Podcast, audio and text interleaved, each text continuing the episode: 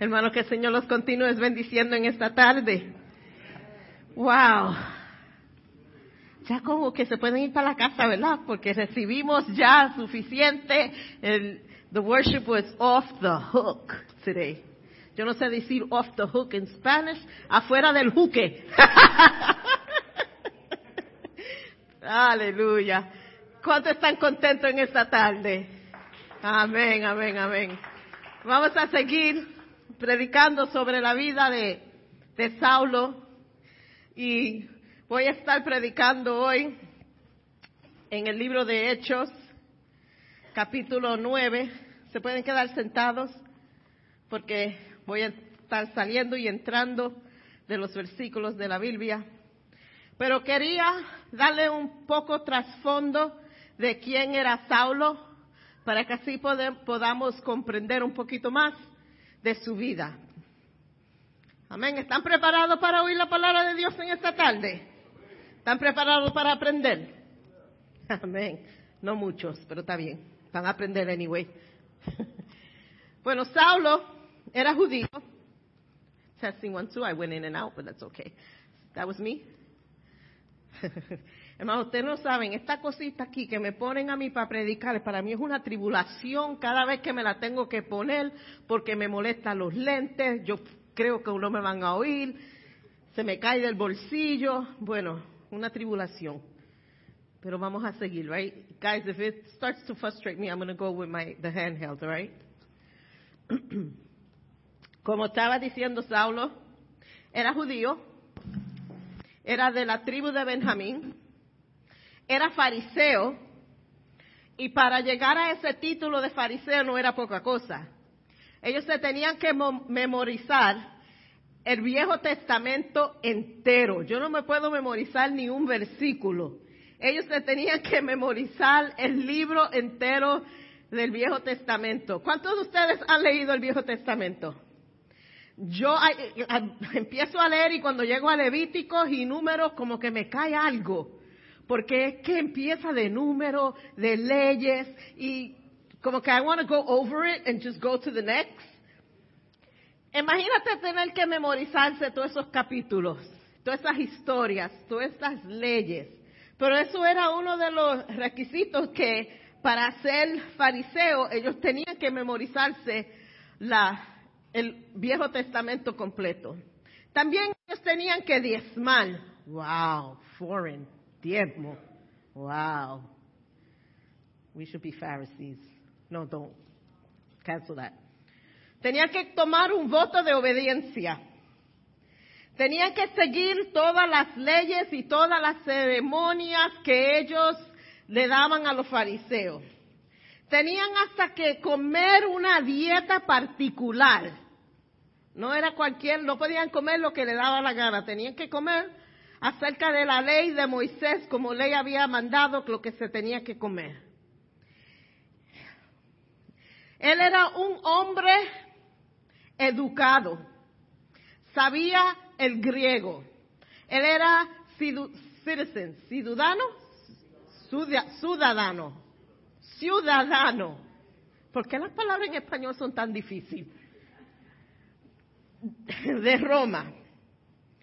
Ahora, con todo ese conocimiento que él tenía de la palabra de Dios, porque memorizarse toda esa palabra es metérsela aquí en el corazón, pero él tenía tanto conocimiento, pero le faltaba algo. Con todo ese conocimiento que tenía, no tenía una relación con Dios. ¿Lo ve? Hay dos cosas diferentes. Hay saber quién es Dios y tener una relación con Dios son dos cosas totalmente distintas. Y con todo ese conocimiento que él tenía, todavía estaba haciendo cosas que eran fuera de la palabra de Dios, porque no tenía una relación con Dios. Y yo, yo miro a nuestras vidas, ¿verdad? Y sin una relación con Dios, saber todo lo que está en la Biblia y tener toda la palabra memorizada y saber historias de la Biblia, si no hay esa relación y no hay ese contacto con Dios, a veces hay, lo que hay es confusión. Porque cogemos las palabras de Dios y empezamos a interpretar lo que nos conviene a nosotros y sacamos lo que no queremos que no nos conviene mucho y nosotros empezamos a coger una teología de nosotros. Y lo triste es que hoy en día todavía se ve eso.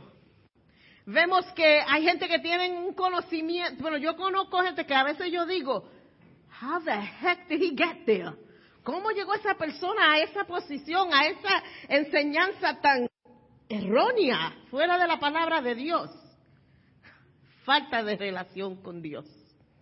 Porque el Espíritu Santo, cuando tenemos una relación con Dios, el Espíritu Santo nos da entendimiento de lo que hay en la palabra de Dios y nos ayuda a entender, y no solamente entender, pero aplicar lo que está en la palabra de Dios para nuestras vidas. Pero Pedro o Saulo le faltaba eso. Y vemos en Hechos, como predicó mi esposo la semana pasada, en Hechos 8, capítulo 3, que con todo ese entendimiento él fue y estaba ahí y vio y estaba de acuerdo cuando apedrearon a Esteban. El primer martes, en la palabra, Martín martes de la, de la palabra de Dios.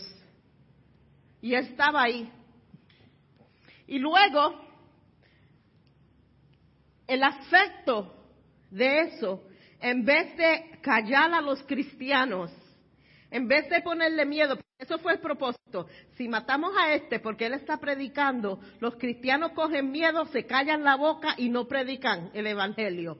Pero en vez de ese fue el efecto de, la, de, de, de, Estefan Muril, lo que hizo fue como que prendió un fuego en los cristianos y empezaron a predicar, no solamente en Jerusalén, porque estaban ahí en Jerusalén predicando y llevando la palabra de Dios. Ahora se fueron un poquito más lejos, se fueron a Samaria, se fueron a Judea y se fueron a llevar ese mensaje que Dios había puesto en sus vidas.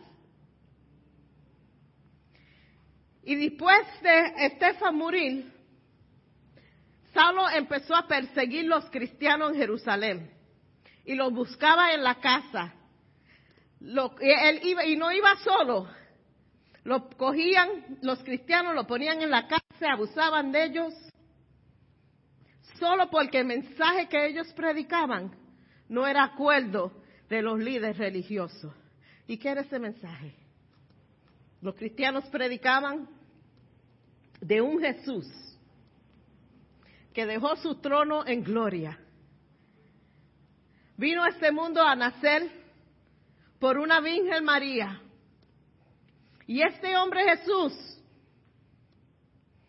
con una naturaleza divina y una naturaleza humana, vino a vivir entre hombres. Este Jesús hizo milagros, sanaba a los enfermos, echaba, echaba fuera demonios, calmaba los vientos, la tempestad con su voz se callaba la tempestad, levantaba a los muertos, le daba vista a los ciegos, a los que no oían, recibían el oír, al que no podía hablar, hablaba. Este es el Jesús que ellos empezaron a predicar, pero no terminó ahí la predicación de ellos. Y este Jesús nos enseñaba, y este Jesús fue crucificado. No por nada más, pero por su amor por nosotros. Y Él cogió todos nuestros pecados sobre Él. Y lo ponieron en el madero. Y lo mataron. Y lo hicieron sufrir. Pero no terminó ahí. Este Jesús lo pusieron en una tumba y tú sabes lo que pasó. A los tres días este Jesús resucitó y vivió con nosotros y andó con nosotros después que resucitó y comió y habló y durmió y iba con nosotros, pero todavía no termina ahí la historia. Y después estábamos con él hablando en un monte y se fue para atrás para el cielo, pero no termina ahí la historia porque él nos dijo a nosotros que no nos dejaría solos y iba a mandar un consolador, el Espíritu Santo, que iba a morar con nosotros. Y ustedes saben lo que pasó. Un día estábamos 120 en el aposento y la promesa del Espíritu Santo bajó sobre nosotros y fuimos bautizados con ese Espíritu Santo que Él dijo que venía y hablamos en lenguas. Pero no termina ahí la historia. nos hizo una promesa, que un día iba a volver por nosotros, que iba a ir al cielo a hacer casa para nosotros, a hacer hogar para nosotros, y iba a venir otra vez, y nos iba a llevar con él al cielo, ibas a morar con Jesús, que está sentado a la diestra del Padre, y ahí íbamos nosotros a morar. Eso fue el mensaje que predicaban los cristianos. Problemas para los fariseos, problemas para los líderes judíos, porque ellos todavía estaban estoqueados en el Viejo Testamento esperando el Mesías, el Mesías. Mira, el Mesías ya vino, murió y resucitó y viene otra vez. Ellos todavía, hasta el día de hoy, todavía están esperando ese Mesías. Pero esa predicación no le cayó bien a ellos. Porque esa predicación le daba libertad a los cristianos le daba libertad a los cristianos que ellos no, no necesitaban el sumo sacerdote para ir ante Dios y hacer sacrificio. Porque ahora tenían otro medio, tenían a Jesús y su sangre y no había necesidad para sacrificio. Y eso era el mensaje que muchos murieron por predicar. Y hoy en día todavía están muriendo gente por ese mismo mensaje en países que si tú dices el nombre de Jesús, ahí caíste. Si abres una Biblia, y no se vayan muy lejos, porque ya aquí en América estamos limitados en lo que podemos decir en público. No podemos proclamar el nombre de Jesús en una escuela. Eso no es mucho la diferencia. O mejor no sentimos la persecución como en otros países, pero todavía nos están callando la boca. Hermano, este mensaje tiene vida. Este mensaje es vida. Y no podemos dejar que nos callen la voz. Hermano, yo siempre lo he dicho, yo prefiero ser bíblicamente correcta antes de ser políticamente correcta. Yo, mi honra viene y mi poder viene de Dios. Un hombre a mí no me puede decir a mí que yo no puedo proclamar quién es Dios, que yo no puedo orar. Pero ahí es a veces donde estamos, nos encontramos en situaciones que a veces nos da miedo proclamar quién es Dios. Todavía muchos mueren por esto. La misma historia, la misma persecución. Y aquí tenemos a Pablo, que ahora había acabado con los cristianos en Jerusalén, tanto fue los castigos y todo, que él va a, Caifás y le dice, estos cristianos se fueron a Judea, se fueron a Samaria y yo voy a ir atrás de ellos. Y le pidió una carta con autoridad, que él podía ir a todos esos sitios y podía entrar con libertad y podía hacer lo que él quería hacer.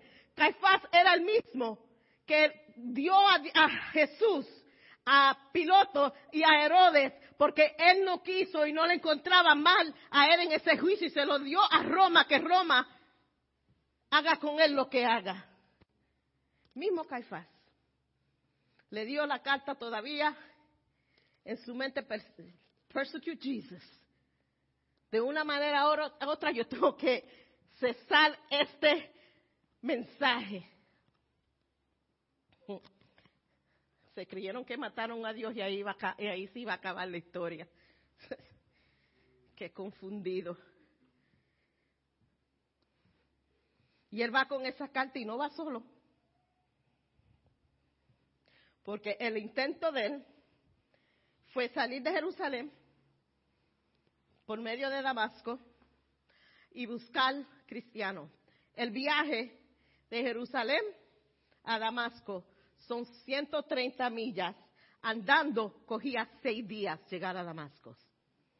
Y la intención de él fue ir a Damasco, coger todos los cristianos, padres, madres, no le importaba si tenía que romper puertas para entrar a las casas, si tenía que arrastrarlos, ellos iban a coger todos los cristianos, encadenarlos y llevarlos otra vez en ese viaje de seis días andando para atrás a Jerusalén y ponerlos presos.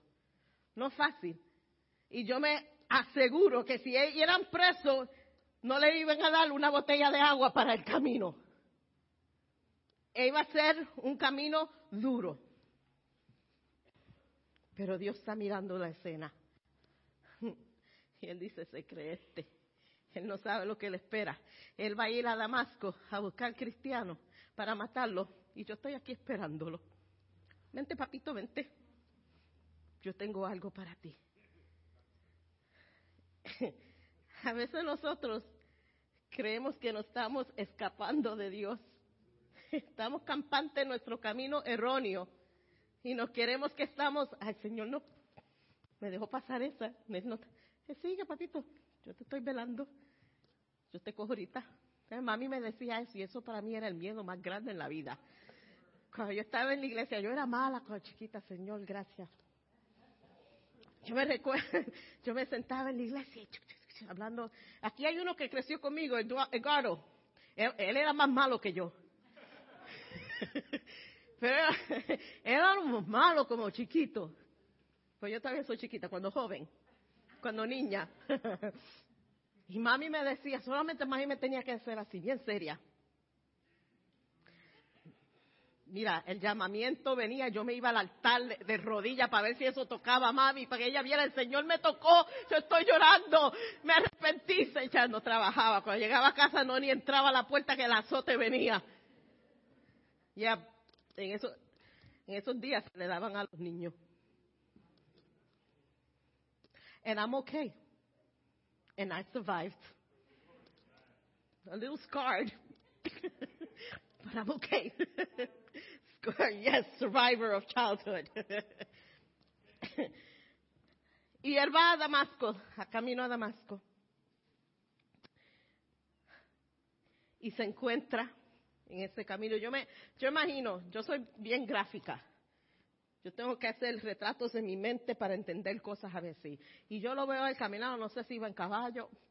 Me imagino que sí, porque él era bastante rico, tenía autoridad. Si yo tengo autoridad y tengo dinero, yo no voy a caminar 130 millas. I'm sorry.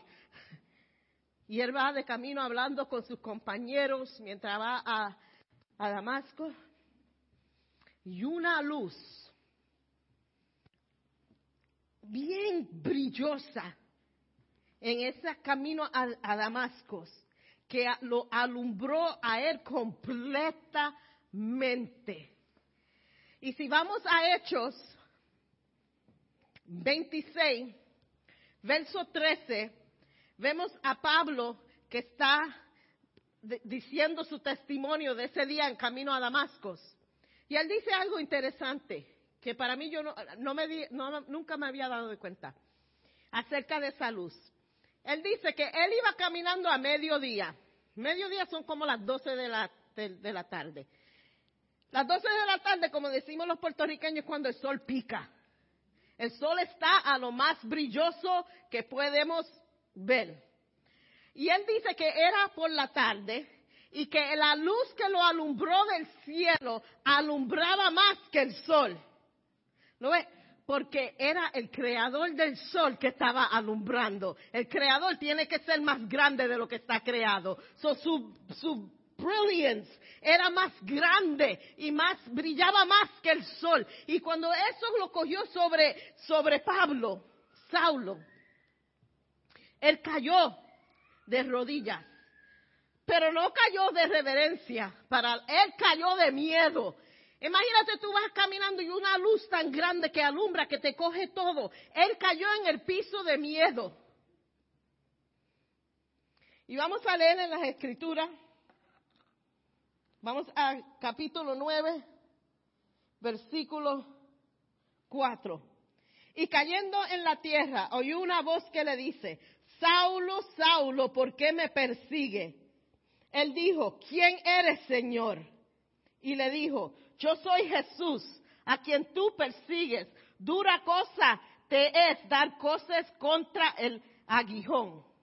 Un hombre que tenía tanto conocimiento de la palabra de Dios, que sabía quién era Dios, porque él había aprendido de los milagros en el Viejo Testamento, él sabía. Pero cuando esa voz le habla, él dice, ¿quién eres, Señor? sin relación no puedes saber quién, quién es la voz que te habla. Si no tienes una relación con Dios, no vas a reconocer la voz que te habla. Y seguimos leyendo en el 6. Él temblando y temoroso dijo, Señor, ¿qué quieres que yo haga? Y el Señor le dice, levántate y entra en la ciudad y sé de, tú dirás, y yo te diré lo que debes hacer. La voz le dio instrucciones. Cuando Dios te habla y te da instrucciones, tu deber es obedecer. Y muchos pedimos, Señor, háblame. Señor, yo creo que tú te reveles a mi vida. Yo creo que tú tengas, que me des un encuentro especial contigo.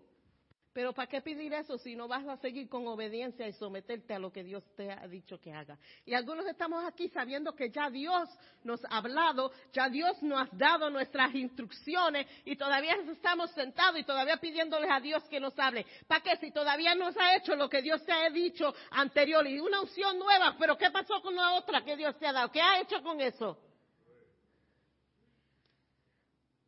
Cuando Dios habla, cuando Dios da instrucciones, nuestro deber es obedecer y someternos a la palabra de Dios. Si tú no estás dispuesto o no estamos dispuestos a la obediencia y a someterte a lo que Dios está diciendo, no pida que Dios te hable. Porque vas a seguir en la misma. Aunque Dios te quiera ayudar, aunque Dios te quiera sacar de ahí, pero si no hay obediencia y no, se, no te somete a su voluntad, no va a haber cambio. Y Pablo hace algo.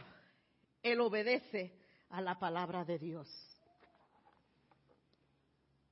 Pero cuando se levanta Saulo del piso, después que le temblaron las rodillas, quizás a mí eso me pasa, a mí se me va el color a mí las rodillas, and I'm not too sure what else will happen.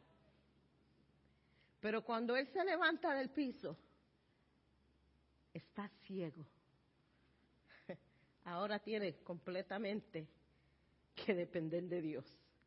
Y Dios le dice, sigue camino hacia Damasco. No le dijo, sigue que allí tú vas a ver. Sí, no, sigue hacia Damasco. Y Pablo entendió una cosa muy importante ese día ahí en Damasco, que él se creía que estaba haciendo la voluntad de Dios. Él se creía que él estaba persiguiendo a los cristianos, que él estaba persiguiendo a hombres. Y Jesús le dijo, ah, ah, la primera pregunta que le hace, ¿por qué tú me estás persiguiendo a mí? A mí. No, lo que tú haces a uno de los hijos de Dios es como se lo está haciendo a él.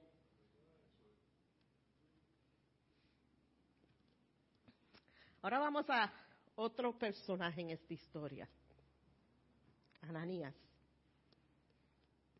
Señor le da una visión, le da un mensaje a Ananías y le dice, Saulo está por ahí, vete donde él Pon tu mano sobre él, ora por él, para que pueda recibir su, vista. Ahí, espérate. Time out, Jesus. Oh, slow down. Tú sabes quién es Saulo, ¿verdad? Tú quieres, let me get this right. Tú quieres, and this, así no dice la Biblia, pero así yo hubiese respondido. Espérate, Jesús.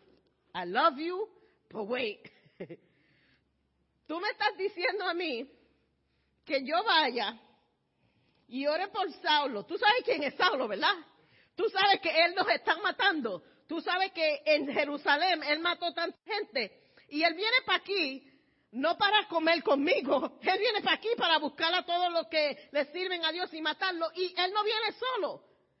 Y también él viene con autoridad. Tú sabes que él tiene una carta firmada, ¿verdad? Que le da toda autoridad. Tú me estás pidiendo a mí que yo vaya y ore por él? ¿Tú estás seguro?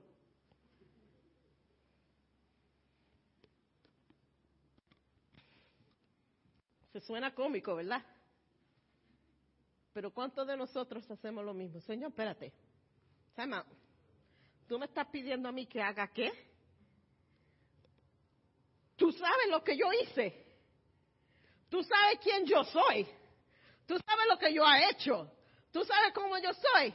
Yo sé porque yo lo he hecho. Señor, ¿tú quieres que yo sea pastor? Yo no tengo paciencia. Yo tengo un temper. No me gustan la gente mucho y tú quieres que yo sea pastora. You gotta be kidding me. You sure? ¿Tú estás segura que soy yo? Tú sabes mi pasado, ¿verdad? Tú sabes de dónde yo vine. Todo lo hacemos. Como que Jesús no es omnipotente, no es omnisciente, nos olvidamos de esas características de Jesús cuando Él nos llama a algo y le empezamos a preguntar, you sure? Y Dios me, I could just imagine sitting down, como dice, dijo Bert, se levanta, se levanta dentro y dice, ¿con quién tú crees que tú estás bregando? ¿Quién tú crees que yo soy? Si yo con mi palabra dije sea luz y fue la luz. Si yo con mi palabra, yo creé, creé I created heaven and earth. ¿Con quién tú crees que tú estás bregando? Que yo no te conozco a ti, que yo no sé tus limitaciones, que yo no sé lo que tú has hecho. Pon eso en mis manos y tú verás la gloria que yo hago en ti. Y Ananías fue obediente a Dios y fue donde Saulo, que había ya tres días que no había comido, no había bebido, ora por él Dios le dice a Ananías, ora por él, porque ese hombre que está ahí, eso va a ser un instrumento de poder en mis manos. Y él va y ora por Pablo, Saulo, y él recibe su vista. Y luego vamos a ver las cosas maravillosas que hace Saulo por medio del Espíritu Santo. Pero quiero preguntarle algo a ustedes hoy. ¿Cuál es tu Damasco? ¿Cuál fue esa experiencia en tu vida que cambió todo en tu vida? Tu manera de pensar, tu manera de actuar, todo lo que tú eres cambió. Y yo pregunté esta pregunta esta semana a algunas personas y algunos no me, no me pudieron contestar. Pero recibí unos testimonios bellos. Y quizás tu Damasco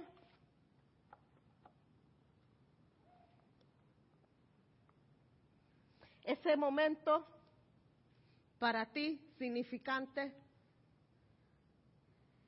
fue rendirte a alabanza y adoración a Dios de un spectator, cambiaste a alguien que estaba envuelto en la adoración. Y Melissa dijo algo aquí cuando estaba. No le tienes que pedir nada a Dios. Solamente necesitas abrir tu boca y empezar a clamar, porque la adoración cambia cambia lo que está aquí adentro, cambia tu mente. Y uno de los, de los testimonios que yo recibí fue eso, una persona que de spectator, ahora fue envuelto, se envolvió en la alabanza y eso cambió su corazón, su manera de pensar, su manera de ver las cosas. O mejor tú, tu Damasco es dejar de clamar cosas a tu vida que Dios no ha puesto ahí. A veces clamamos cosas y, y, clamamos cosas sobre nosotros que no es el intento de Dios para tu vida. Y Dios quiere que tú dejes de hacer eso. Deje de decir, porque mami y papi tuvieron diabetes, porque mami murió a los 56 años, mi hermano murió a los 53, ya yo tengo 52, estoy cerca, que Dios también, eso va a pasar a mí. Yo cancelo eso en el nombre del Señor y no lo voy a clamar para mi vida. Pero cogimos y clamamos eso. Eso es algo generational que hay en mi vida. Cancela eso. Porque mi padre era alcohólico. Yo voy a ser alcohólico. ¿Quién dijo eso?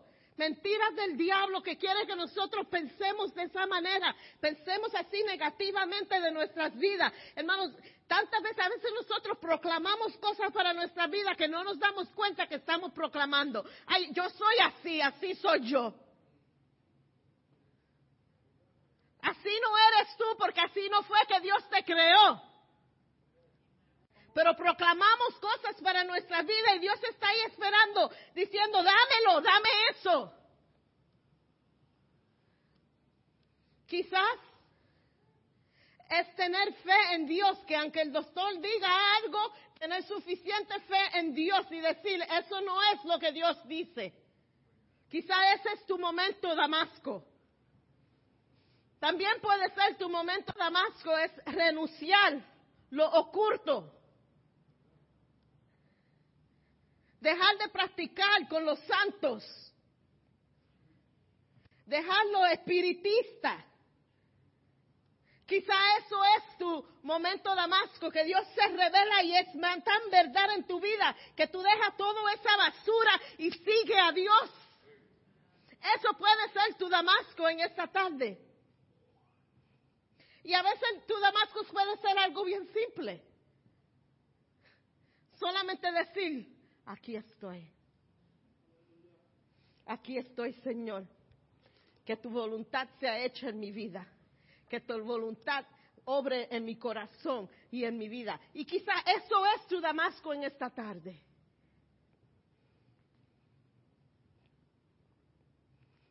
Y quizás tú nunca has tenido ese momento de Damasco en tu vida. Quizás nunca tú tenido ese momento. Y quizás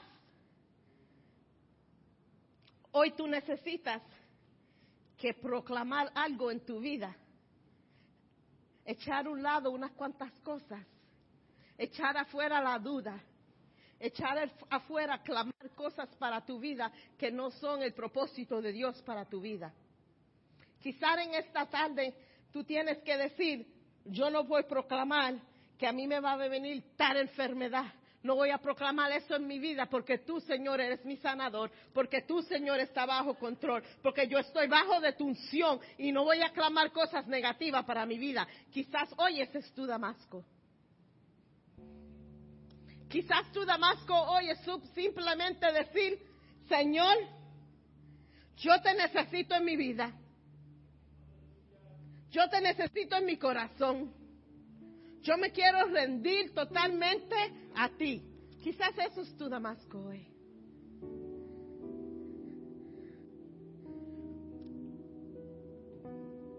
Y en esta tarde, si cualquiera de esas cosas,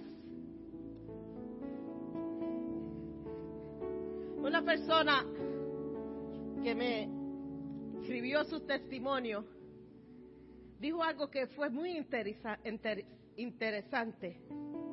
Ya digo que el Damasco fue cuando un día alguien estaba predicando y dijo, yo quiero orar por los enfermos, pero es un llamado diferente. Yo quiero orar por aquellos que se creen, que han creado en su mente, que han dicho, yo tengo esto, yo tengo esto, porque mami y papi tienen esto. Y yo quiero que suban porque yo voy a orar con, por ellos. Y eso fue el Damasco para esa persona. Y en esta tarde, yo voy a probarme eso. Porque clamamos depresión sobre nosotros. Clamamos tantas cosas sobre nosotros que Dios dice, that is not for you. That's not what I got for you. That's not what I purpose for you. Eso no es lo que yo tengo para ti, eso no es el propósito tuyo. Lo que yo tengo para ti es mucho más bello. Y en esta tarde, yo quiero hacer un llamado. Y mientras tú estás ahí pensando y oyendo la palabra de Dios, pregúntate, ¿cuál es mi Damasco?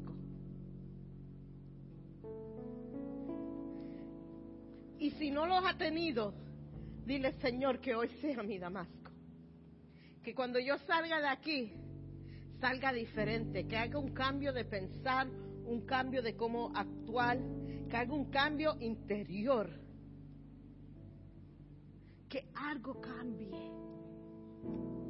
Que afecte mi vida para siempre. Que yo sea alguien diferente para siempre. Si necesita oración, responde a ese llamamiento. No te quedes en tu asiento. Responde a ese llamamiento. Y dile al Señor, I'm ready. Estoy lista. Estoy lista para obedecer lo que tú me digas. Y estoy lista para someterme a lo que tú quieras de mí.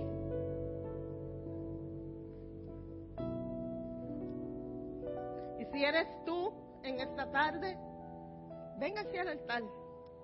Vamos a orar por ti. Y le vamos a pedir al Señor que su espíritu sea sobre ti, que su unción sea sobre ti. Si necesitas un cambio, le sirves a Dios, tienes una relación con Dios, pero tú sabes que hay cosas en tu vida que tienen que cambiar. Tú sabes que en tu vida hay cosas, hay un cambio que tiene que ocurrir. También sube. Mano, it's okay not to be okay. Siempre nos dicen, ah, si tú eres cristiano, tú tienes que vivir así, hermano. Está bien si está mal. Pero tú sabes cuando se vuelve eso mal. Cuando tú no le te rinde al Señor y le pide ayuda al Señor y dice, Señor, aquí estoy. Toda mi falta, toda mi duda, aquí estoy. Y esta tarde también quiero orar. Lo queremos orar. Lo voy a pedir al equipo de oración que pase también. Para que puedan orar por las personas en esta tarde que pasen. Y hermano, y si solamente hay uno o no hay nadie, está bien. Vamos a dejar el Espíritu Santo que administre en esta tarde y vamos a orar.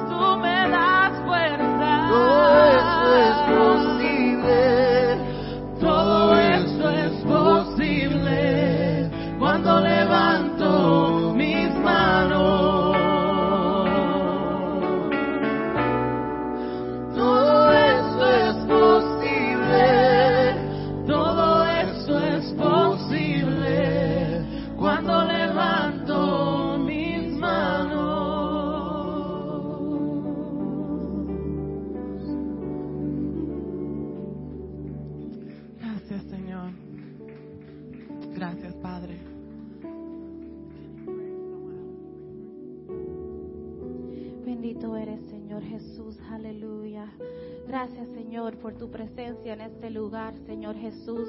Gracias, Señor, porque tú renuevas nuestras fuerzas, Señor, cuando venimos ante ti, Señor amado.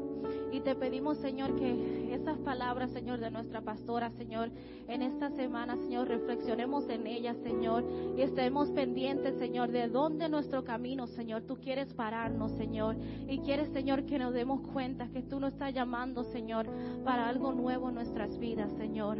Yo te pido que tú bendiga a cada persona aquí, Señor, a cada persona que nos escucha, Señor amado, y que andemos, Señor, sintiendo tu presencia, Señor, no solamente en este momento, pero que la llevemos con nosotros donde quiera que vayamos, Señor.